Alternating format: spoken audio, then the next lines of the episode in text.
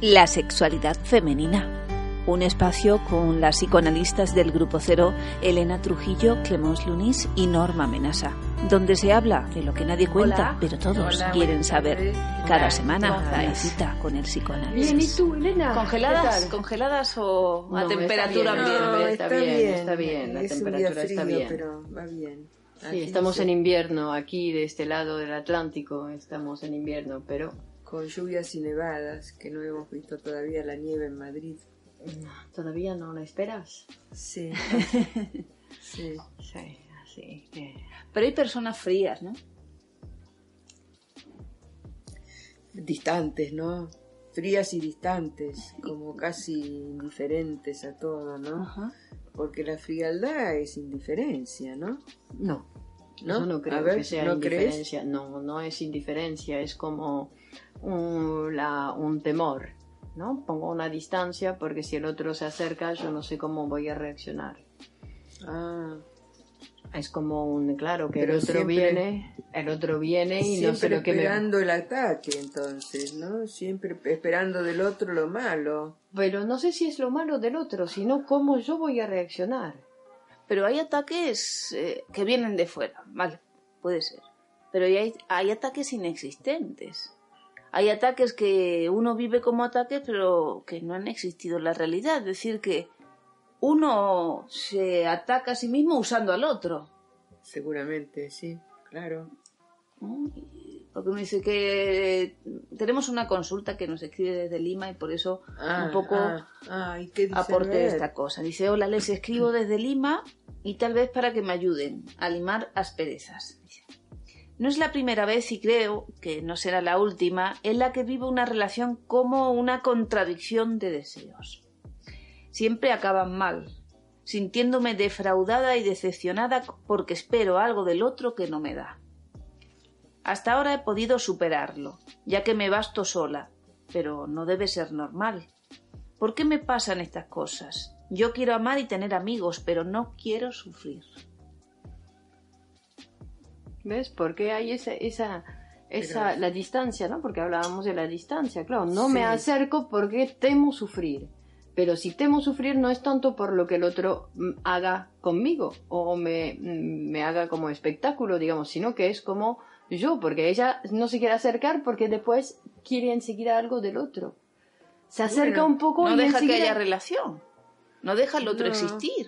No, y además quiere, quiere sufrir, porque no está en contacto con uno, no es todo malo.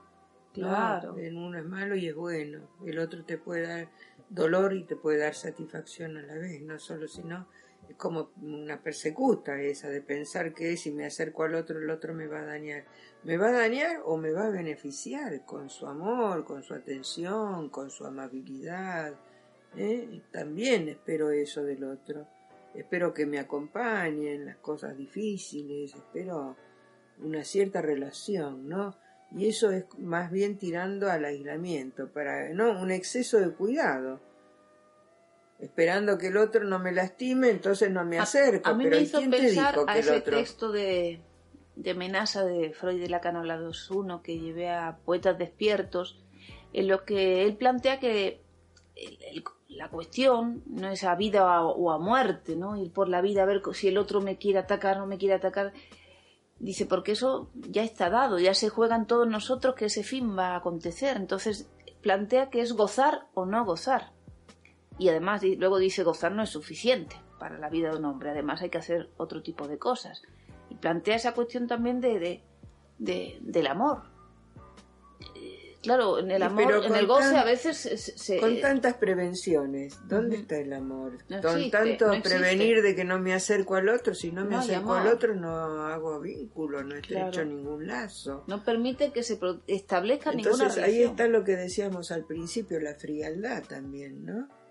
Si no me acerco y no establezco ningún lazo con el otro, porque el otro es tan humano como yo, no es un ogro como en los cuentos Pero infantiles. también podemos pensar también, como se suele decir, ¿no? Como una falta de confianza en uno, que es decir, que si el otro me dice algo, que contesto. Perdón, Es- sí, falta de confianza en uno o una alta agresividad de uno.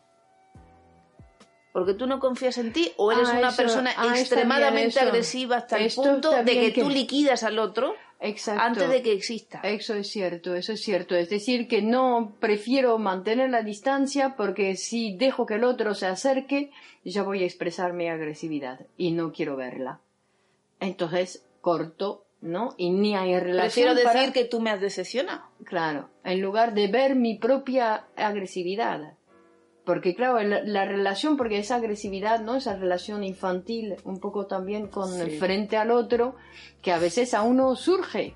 Y claro, es que después también, porque nosotras eh, estamos psicoanalizadas, digamos. Entonces yo puedo tener una actitud agresiva en un momento dado ahí frente a Elena, y Elena pasa y, y sigue conversando conmigo. No se detiene, no me empieza a hacer la lista de que reproche. Quiero decir, Sí. no, pero que claro que es verdad que después hay otras relaciones donde uno suelta su agresividad porque eh, así empieza la relación, qué sé yo. Y luego te dice, devuélveme todo lo vivido.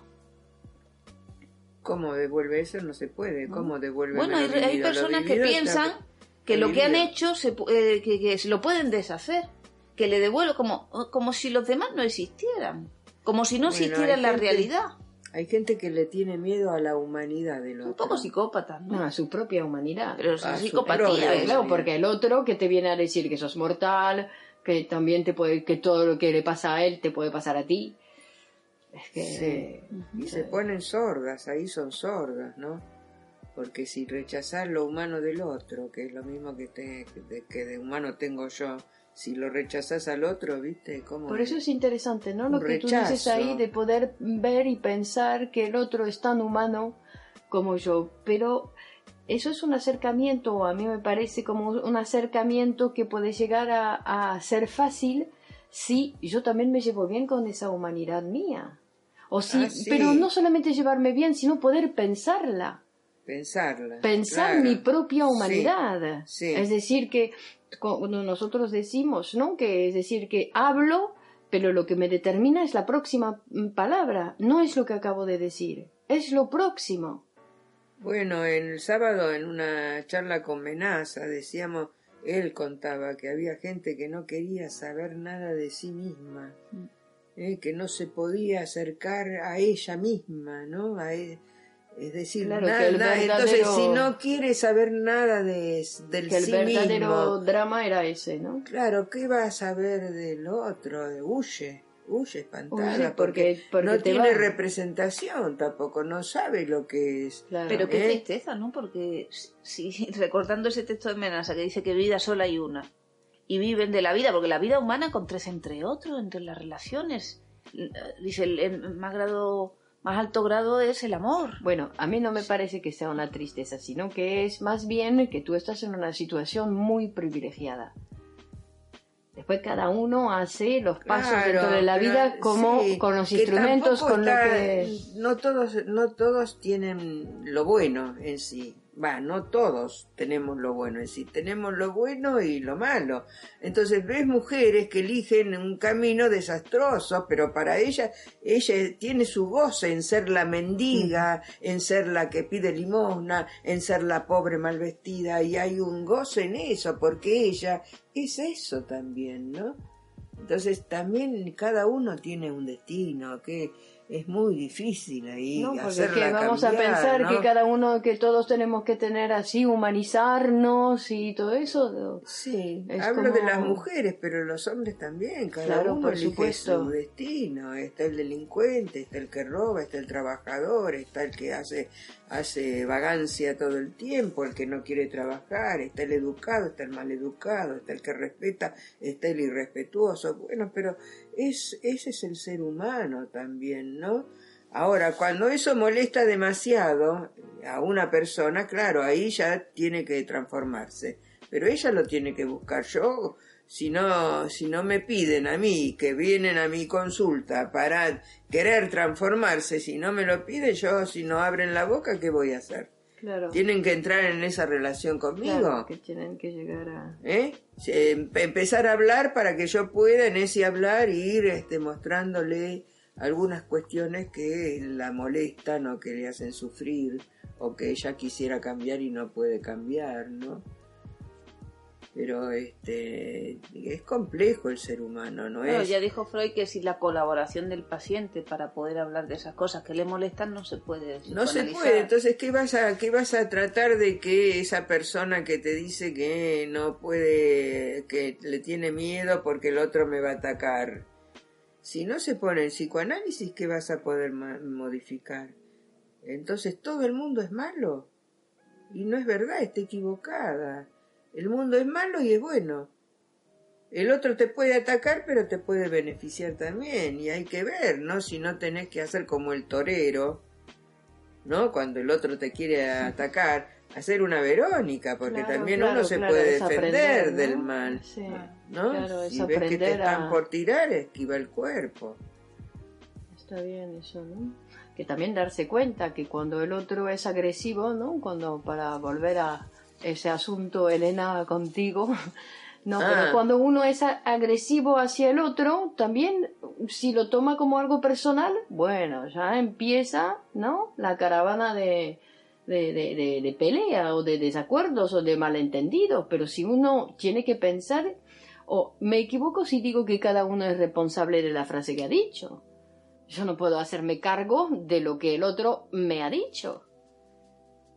El otro Sí. me dice algo que me desagrada. Ah, bueno, pero que es su ah, rollo. sos- sos- es su rollo. No me voy a, a- a tomar personalmente. No. ¿Cómo me dices eso a mí? No sé qué. No, Bueno, no. bueno, pero esa ya es una patología porque estamos dentro de una cosa paranoica, ¿no? Ajá. No hay contacto con mí mismo. Ya el otro lo que me dice me transforma, me di el otro me dice sos mala y entonces yo me transformo en mala y me tengo que defender. Claro. Si es una cosa Bueno, del el otro, que me ve mal. El otro día pasó una cosa que vi en Facebook, en una cosa, ¿no? Un escritor francés que decía que solamente le gustaba a las mujeres jóvenes y que no le gustaba a partir de los 50 años, le decía que una mujer ya no era apetecible. Bueno, Sí. no sabes la cantidad de mujeres que, claro, dijeron, habla de mí, porque todas ahí empezando a insultar al tipo de todos los modos posibles, sí. pero no sabes la cantidad, había como 7000 eh, comentarios de las mujeres eh, atacando al tipo, diciéndoles que, bah, Bueno, pero no se puede generalizar, ese es un pensamiento que no tiene nada que ver con la humanidad del ser humano. No se puede universalizar y hacer que todas las mujeres de más de 50 años no son apetecibles. Generalizó el tipo.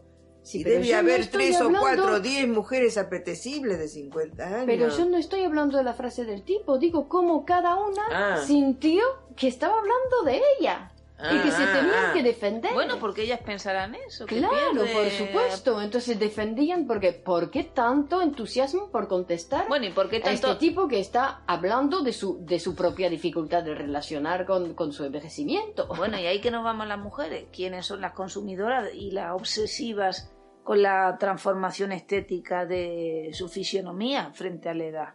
¿No? Son ellas generalmente, que no aceptan que una mujer también envejece. Bueno, eso está cambiando porque he visto Sí. fotos de, de mujeres maduras Guapísimo. guapísimas, lindísimas, que han conservado todo, pero ves, es la vida que vas haciendo. No puedes hacer una vida de mierda y ser, después vas a hacer una vieja de mierda. ¿No? Es así, eh, no es que de la mañana a la Claro, noche. eso es importante. Claro, es ceder también, en el deseo. Si no cedes en el deseo, uno tiene una vejez digna. No, pero yo creo Sí. que, claro, que sería eso, pero es decir, entonces yo me permito a los 25 años vivir lo que se me antoja y hago cualquier cosa y después a los 30 otra cosa, cualquier cosa y pienso que no va a tener repercusión, que la vida una vez que el hecho sea terminado, sea terminado. ¿No? O yo pienso que cuando era jovencita podía llegar a pensar así, Bueno, ¿no? Entonces me- tiraba en cualquier situación y después como que no importaba, que no, no, Bueno, no, no era una de- construcción. De, la generación Beat, que la estamos eh, leyendo. Bueno, eh, vivieron al límite muchas cosas y, y terminaron la mayoría de ellos bastante mal. Pero que no te tenés que preocupar si, va, si hay trascendencia o no hay trascendencia, porque no está en tus manos. Está en las manos del otro. En el caso de un autor, eh, que te lean. No está en tus manos la trascendencia. Entonces lo que está en tus manos es tu propia vida. O vivís bien y llegás a una vejez bien, o vivís mal y llegás a una vejez mal. ¿no? Porque es un recorrido. La vejez es el recorrido de una vida, no es que de pronto, claro. ¿no? Es decir, morís como viviste, decimos nosotros, ¿no? La muerte va a ser lo que has vivido. Claro, se llega ahí a ese punto de acuerdo a la vida que tuviste. Menaza dice, ¿no? ¿Tendrás flores en tu entierro o no tendrás? Y sí, pero Depende eso de es... cómo viviste. Claro, y con la belleza de la mujer es lo mismo, ¿no? Sí, pero que es más Está importante la vejez, ¿no? Las flores en el entierro, bueno, ¿qué será para nosotros? Digo que está bien que si una Sí, muerte- bueno, pero, pero habla de que haya personas que te quieran. Si hay personas que te quieren, porque te has portado bien con ellas. Sí, sí, sí, sí. Digo que... Sí, sí, que te tienen algún, algún recuerdo. Pero también Sí, de pero, pero ahí bien. tenés que proponerte a hacer lazos con la gente, no temer a la gente que si me entrego me van a dañar. Eso es cortar con la gente, ¿no? Es te- tener una cosa, una prevención y no, no, no facilita las relaciones eso. Digamos que es una patología.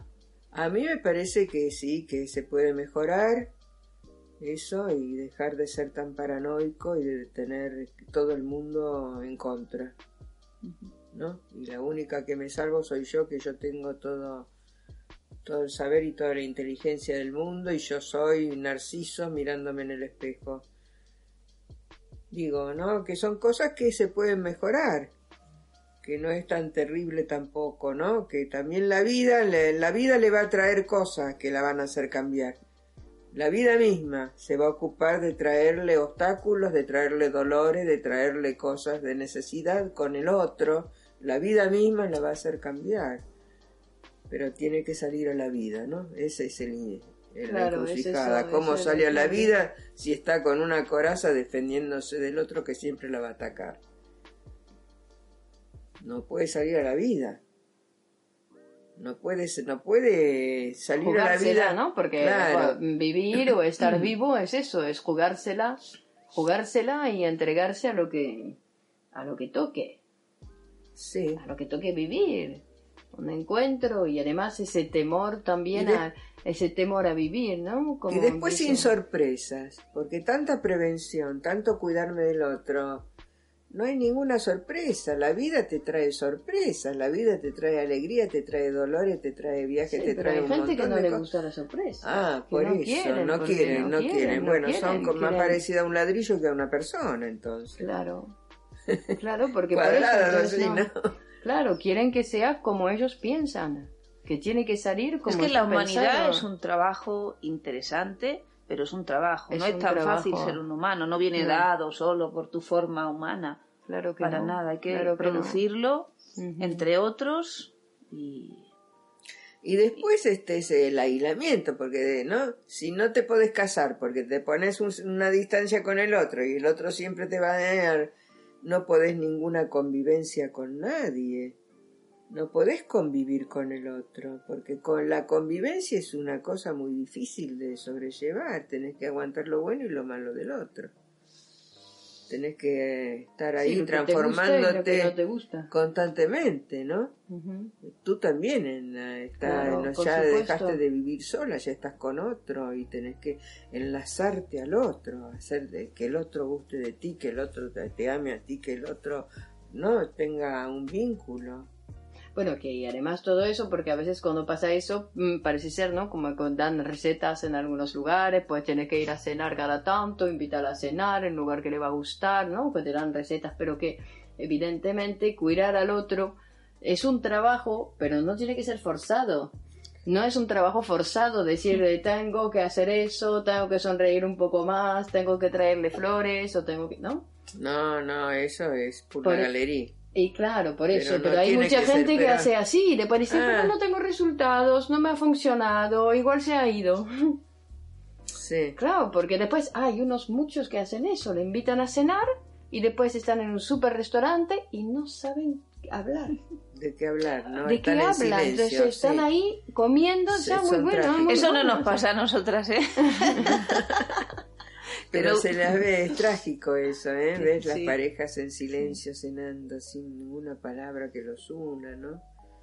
Además, cada uno con su fantasía, imagínate, cada uno haciendo su película, sobre lo que está pasando, sobre lo que ha pasado ayer, lo que pasará después, y cada uno en un mundo diferente, claro, porque si no ponen palabras, no hay nada que los une, claro, como tú dices, claro, están cada uno en un mundo diferente y entonces desencuentro total. Desencuentro total, y no hay que temerle a las palabras, porque uno puede empezar diciendo tonterías cosas sin importancia. Este, claro, entonces realmente el, Pero problema una vez es que te enganchas Sí. en el hablar, no sabes a dónde te van a llevar las palabras, ¿no? Claro, pero entonces es realmente el cómo me voy a relacionar con el lenguaje. Que no Ah. tengo, porque hay gente que no quiere decir tonterías.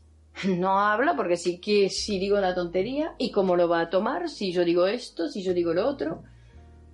¿no? Sí. Digo que es nuestra relación con el lenguaje, de no, no temer decir una tontería, caer mal a alguien, bueno, pues, y poder seguir conversando Sí. y poder seguir, ¿no? Porque tú dices que hay que empezar a hablar, pero hay que poder tolerar a veces el principio de la relación, todo ese...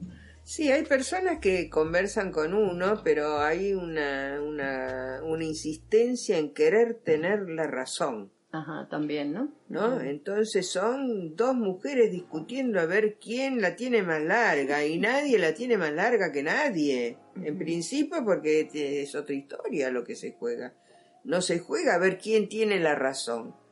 Y eso es también otra manera de no estar con el otro, ¿no? Es estar ahí obcecada con que la razón la tengo Me yo. recuerda a do- dos toros ahí peleándose, o dos animales, porque las personas hacen otras cosas, ¿no? Conversan, tienen Claro, ¿no? dialécticos, tienen lo- un- algo escucho y algo lo que tú dices, algo me, me aporta, me hace modificar. ten- Sí. O Sí. no, solamente descubrir la diferencia, que el otro mira cómo piensa, qué raro, ¿no? Porque al fin y al Claro. cabo es una cosa rara. El otro, de la manera que tiene para pensar las cosas, dice, mira, qué raro. Pero aunque sea eso, pero respetar el pensamiento del otro. Porque ¿Cómo si no, ¿hacia dónde vamos? A las dictaduras. No, pero respetar el pensamiento, para respetar el pensamiento del otro, el otro se tiene que dar a conocer. También. No cerrar la boca y enmudecer por miedo a equivocarse o por miedo a que lo juzguen o por miedo. Tiene que darse a conocer Ajá. y hacerse cargo de lo que él es, de lo que esa persona es. ¿Eh? Si sos tonta, serás tonta en, ese, en esa frase. ¿No? Ya te dijeron tonta. Bueno, ahora a ver si cambio y, y digo otra cosa, ¿no? Hago otra cosa. Si puedo con mi tontería. O dejo que mi tontería aparezca de tanto en tanto sin, sin hacer ningún drama. ¿No? Porque cualquiera, el otro también tiene su tontería, ¿no? Claro, claro. Entonces, como hay también una tolerancia en juego. Ahí hay una tolerancia, ¿no? En las relaciones. Tanto como habíamos hablado también de lo agresivo, de, lo, de la agresividad también, ¿no? El otro tiene sus brotes de agresión. Pero bueno, vamos a ver si podemos transformar, ¿no? Ese brote de agresión en palabras. ¿Por qué no me lo decís en vez de pegarme la cachetada? ¿Por qué no me decís, mira, esto no me gusta? Trataré de cambiar y si no puedo cambiar, la relación es imposible, ¿no? Que es interesante aprender a conversar, aprender a relacionarse con el otro. Es muy interesante porque, claro, ahora nosotras, por ejemplo, que no, no siempre diferimos de nuestras ideas, vamos... Pero claro, hay, o lo que podríamos llamar como una pequeña molestia, son las interrupciones, ¿no? Elena ahí de repente viene y ¡pum! te corta ahí el rollo. Ah, De- otra vez le he hecho un poco a Elena, pero sí. Digo, porque hay, claro, que nosotras eh, conversamos bien, pero lo que podría llegar a molestar es cuando una, ¿no? Está alargando su, su desarrollo, su desarrollo, su manera de pensar ahí la idea y que viene una interrupción, ¿no? También. Que eso no es así, además. ¿En qué sentido? Eh, la interrupción te viene a decir que lo que vos decís no es así. Porque te corta el pensamiento, te interrumpe y vos estás desarrollando un pensamiento y te dice eso no es así. Pues Parala, Ah, que la interrupción sería como decir al otro, eso no es. Eso no es. ¿No? Entonces, claro, si no me dejas desarrollar el pensamiento, claro que no es. Si yo todavía no terminé de hablar.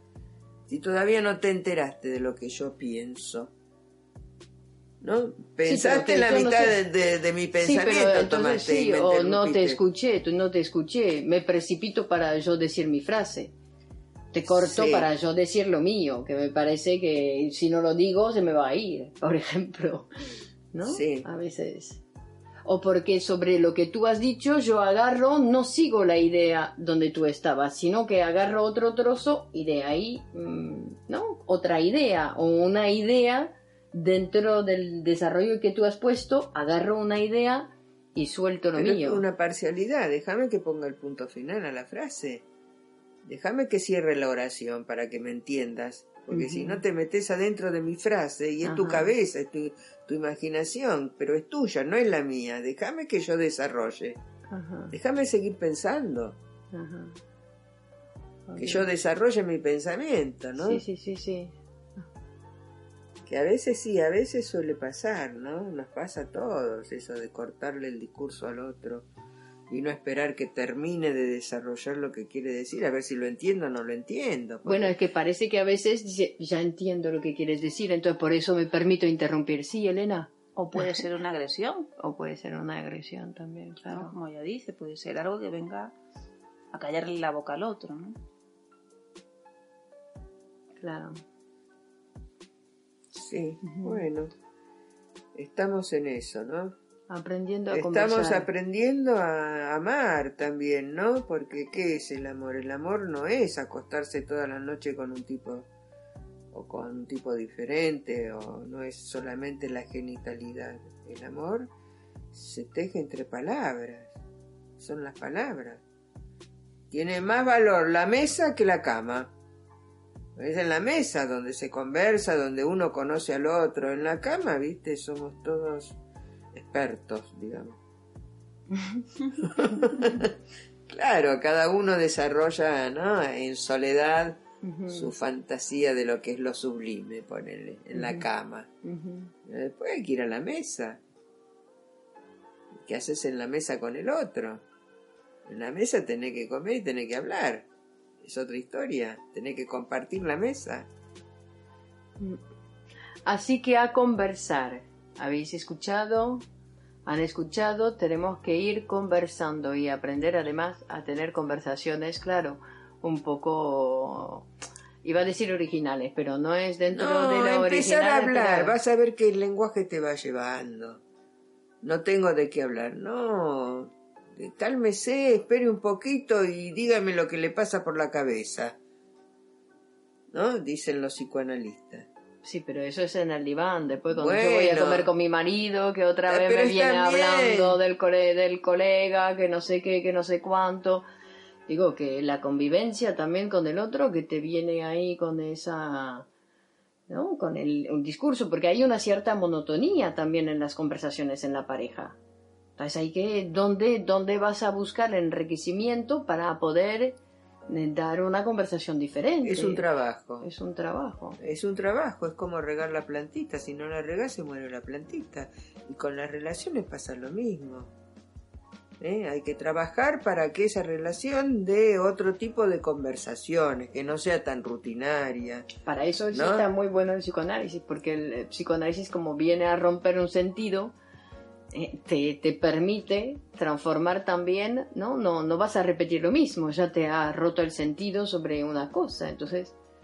No, porque que el otro venga y me hable todo, todo el tiempo de sus problemas, pero eso me, no soy yo una persona, soy una palangana donde el otro vomita lo que no le gusta, pero después hay que dialogar.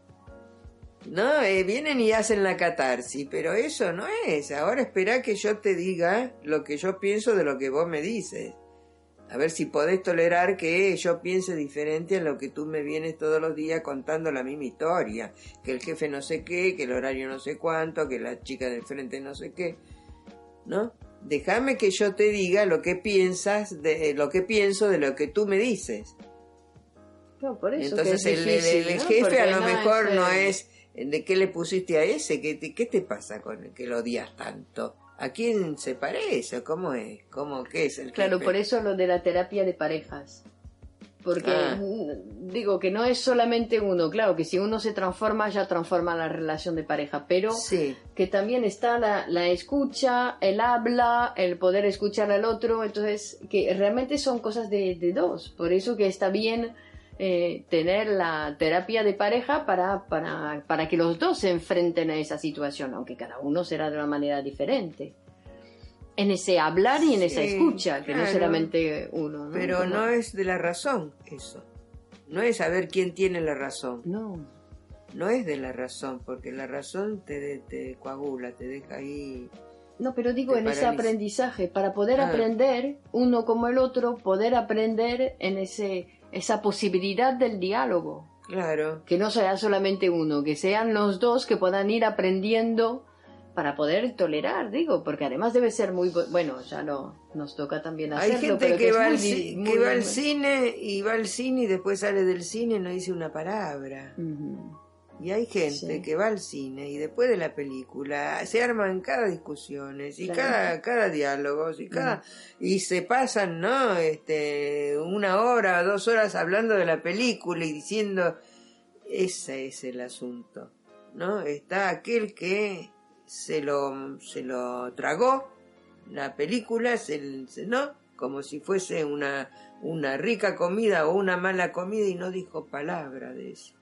Y está el otro que frente a ese hecho se le despiertan un montón de ideas, ¿no? Bueno, esa es la conversación, digamos. Que hay que estar eh, dispuesto también, ¿no? Al otro, dispuesto al otro. Muy Claro. bien. Dispuesto al otro.